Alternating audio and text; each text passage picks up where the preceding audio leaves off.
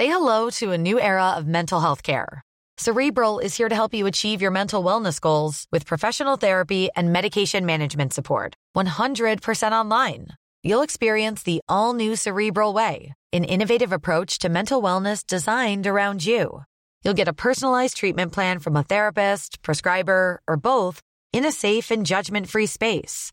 Your cerebral therapist or prescriber will outline a customized plan with clear milestones along the way so you can get to feeling your best. With Cerebral, you're not alone in your mental health journey.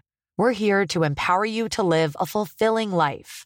So take that first step towards a brighter future and sign up today at cerebral.com slash podcast and use code ACAST to get 15% off your first month. Offer only valid on monthly plans. Other exclusions may apply. Offer ends July 31st, 2024. See site for details.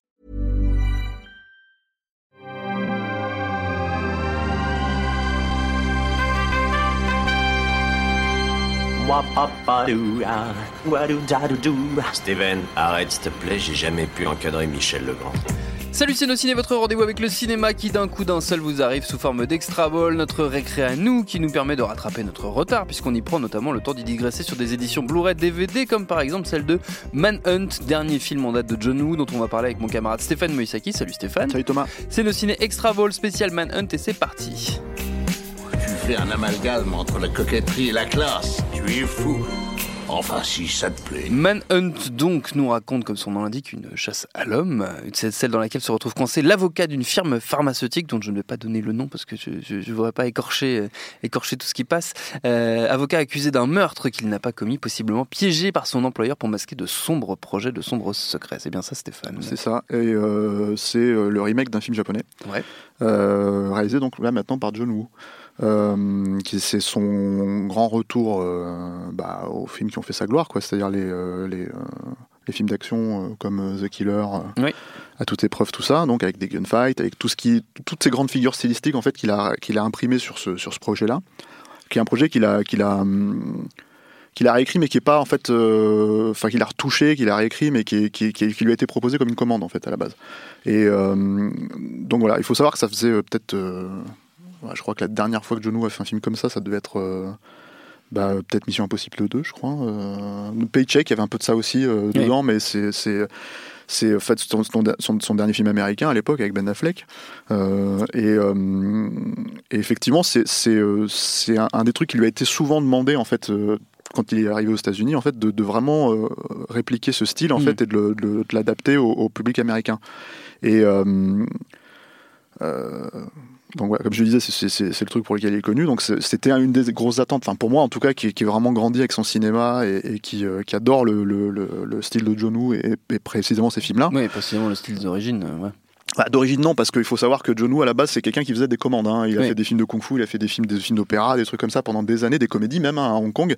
Et que c'est quand il a rencontré Tsuyark euh, euh, dans les années 80 qu'ils ont voulu vraiment changer un peu le, le- le- le- le visage du cinéma hongkongais à Oui. l'époque, qu'ils ont créé en fait euh, ce, ce, ce qui s'appelait le Heroic Bloodshed, Hmm. qui est, euh, qui est euh, en gros une prendre le cinéma par exemple de Sam Peckinpah ou ce genre de choses et de pousser les potards encore plus loin Ouais. euh, voilà et euh, donc c'est de donner des films comme Better Tomorrow donc Ouais. le syndicat du crime 1 et 2 euh, The Killer, The sûr, une balle dans la tête qui est plus un the Head, voilà, qui est plus un, un drame un film de guerre quoi et mais avec une ou deux séquences comme ça et euh, comment dire euh, et évidemment à toute épreuve quoi qui, Ouais. est- qui est son son, son pas d'honneur en fait quand il est parti de Hong Oui, Kong son, en fait c'était son- vraiment son dernier grand film hongkongais. voilà et, euh, et, et dans tous ces films là il y en a il y en a il y en a des moi des je trouve des excellents et puis des, des chefs d'œuvre Manhunt euh, malheureusement n'en fait pas partie pas dans quoi cette c'est à dire catégorie-là. que voilà il y a il y a y a un premier souci en fait de, de je trouve dans le film de c'est à dire que si, c'est difficile de faire la comparaison avec ces films d'époque parce que c'était aussi une autre époque. Euh,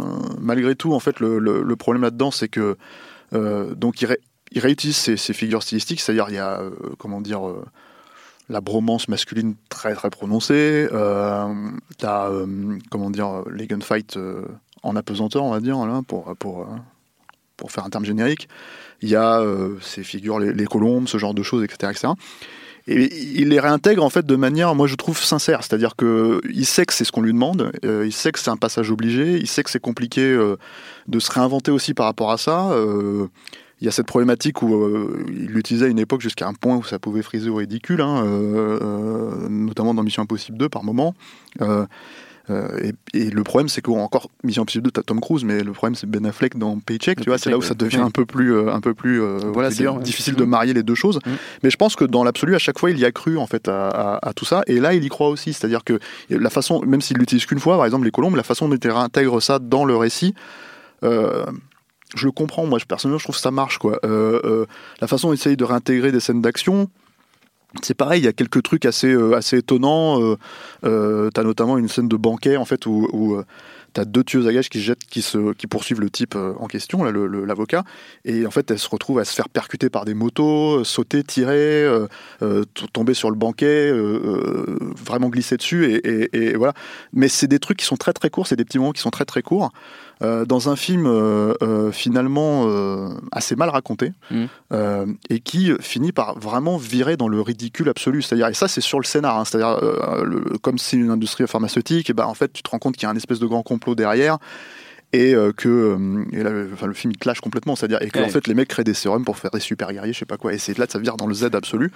et, et quand je regardais ça, je me disais c'est- bizarre quand même que John Woo fasse ça. Et en fait je me suis dit euh, mais non, Euh, c'est-à-dire que quand tu, quand tu réfléchis par exemple à Volte-Face, euh, qui moi je trouve un- son plus grand film américain, qui est un chef-d'œuvre, hein, j'adore vraiment le film, euh, il y avait un plot ridicule en fait à la base, c'est-à-dire que Oui. l'idée c'était on échange. euh, Le visage du gentil et du méchant. voilà, et, gros, et- et- basiquement. et ce qui est quand même une idée. euh, bon, Bah, là, la preuve que tu Très- peux faire un grand film très avec. Z pour le coup, mais on peut en faire un grand film. Voilà, et, et- et le truc, c'est que c'est une question d'y croire. Là, je ne sais pas si c'est le fait que John n'y croit pas forcément à Oui. ça, euh, mais en tout cas, c'est pas étonnant que que que- qu'il puisse être attiré par ce genre de plot, en fait, on va dire. Euh, c'est juste qu'il avait réussi à les transcender. Et là, en l'occurrence, avec, euh, avec aussi euh, deux acteurs euh, au top, quoi, à l'époque, hein, c'est-à-dire Cage et Nicolas Cage et, et John Travolta, quoi, et surtout Nicolas Cage qui est juste bluffant en fait dans le film, quoi. Et, et là, malheureusement, c'est pareil, c'est pas tellement le cas. Les acteurs du film sont pas très, très- sont pas très charismatiques. C'est-à-dire, voilà, il a pas, il a pas un Cho Yun Fat, il a pas un, un- un Tony Leung, il a pas, enfin, des mecs comme ça en fait qui, qui, qui totalement le film, quoi. Et euh, on est un peu plus dans la pause. Euh, Voilà, c'est parce que tu as un personnage qui est chinois et un personnage qui est japonais, l'acteur japonais c'est un peu plus dans la pause, quoi. Et, et c'est ça qui est, qui est aussi euh, problématique.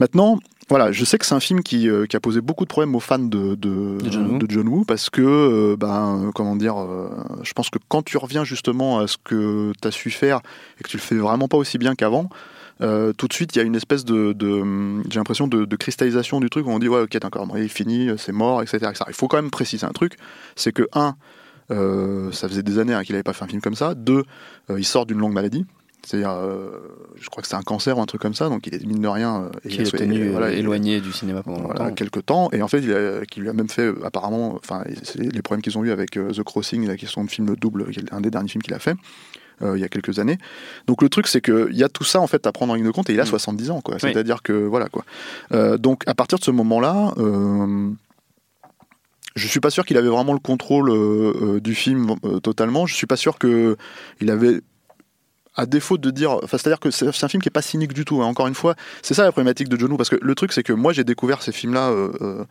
et là c'est un crève-cœur en fait, parce que c'est des films qui sont extrêmement sincères, extrêmement euh, à cœur ouvert, c'est-à-dire que sans, euh, comment dire, euh, sans phare, quoi. C'est-à-dire que c'est des films que tu, que, que- qui se donnent vraiment en fait et qui Mm. vont à fond dans à la fois la romance, la violence, tout ça, etc. etc. Et c'est- ce qui est, euh, moi je trouve, c'est le choc en fait des deux qui, qui, qui crée quelque chose d'unique.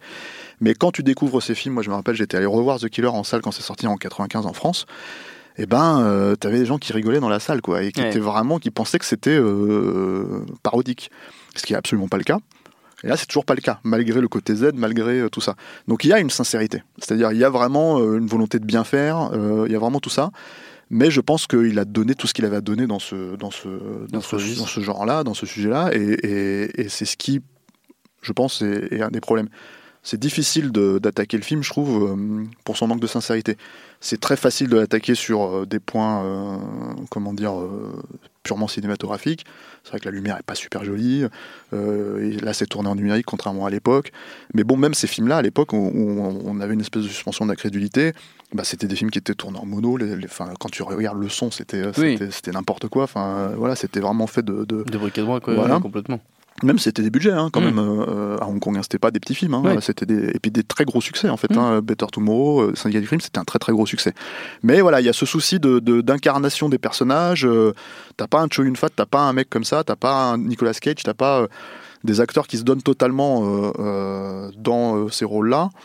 Et, euh, et je pense tout simplement, euh, voilà, John Woo qui. Donc moi, je m'étais, je m'étais dit, c'est quand même dommage que ça sorte en, en Blu-ray. Maintenant, je comprends un peu plus la Ouais. logique de, de Metro. Il faut savoir aussi que c'est Metropolitan qui sort le film. Euh, ça sort directement en Blu-ray. Moi, ils ont fait une projo euh, au Club de l'Étoile, donc j'ai quand même pu le voir sur Ouais. grand écran euh, pour, pour juger, parce que j'avais vraiment envie de voir ça. euh, comme j'ai pu les voir les autres à l'époque, ouais. Et, et voilà, donc il faut euh, bah, rendre un, un dernier hommage encore une fois à, à Samuel Ida parce que c'est lui qui a sorti ces films-là Oui. en fait à l'époque. Si John Woo existe en France, euh, indépendamment de la première VHS qui était sortie du syndicat du crime, vraiment en loose day à la fin des années 80, si ça existe en fait, si c'est sorti en fait du circuit des, des petits cinéphages en fait comme nous qui allions les chercher à, à- à- dans le 13e arrondissement en laserdisc pour pouvoir les voir et tout, c'est c'est Adida. Et il avait fait en 93, il avait sorti à toute épreuve, il avait sorti euh, tous les films, enfin Syndicat du crime 1 et 2, Une balle dans la tête, et ça a été des bides, euh, des bides Oui. monstrueux, hein, et il les a quand même maintenus en vidéo derrière, il a quand même, voilà, parce qu'il croyait à ce cinéma-là. C'est en ça que je me disais, c'est dommage que ça sorte pas euh, Oui, euh, au finalement cinéma, au cinéma en France, mais quand tu vois le résultat, quand tu vois le film, voilà. Maintenant, c'est, ça reste quand même, moi, je, je pense que si vous avez vraiment été fan de, de John Woo euh, et de cette période-là, ça reste une curiosité à voir. Euh, faut savoir, faut être prévenu que c'est vraiment pas, du, pas de ce niveau-là, mais Ouais. vraiment pas du tout. Euh, malgré tout, moi j'ai du mal à avoir de l'antipathie pour le film. J'ai du mal à avoir de la colère pour le film. Euh, j'ai même des petits moments comme ça de vraiment léger, en fait, où je me dis tiens, c'est, c'est, je le retrouve là et là. Et, et oui, il a essayé quoi. Maintenant, est-ce que ça fait pas partie de finalement toutes ces problématiques aussi euh, qu'on a au, au cinéma actuellement Est-ce qu'on doit pas juste lâcher prise sur tout ce qui, s- Oui. tout ce qui revient de notre passé et en fait euh, accepter que c'est dans le passé et qu'il vaut mieux se retaper The Killer aujourd'hui, euh, Oui.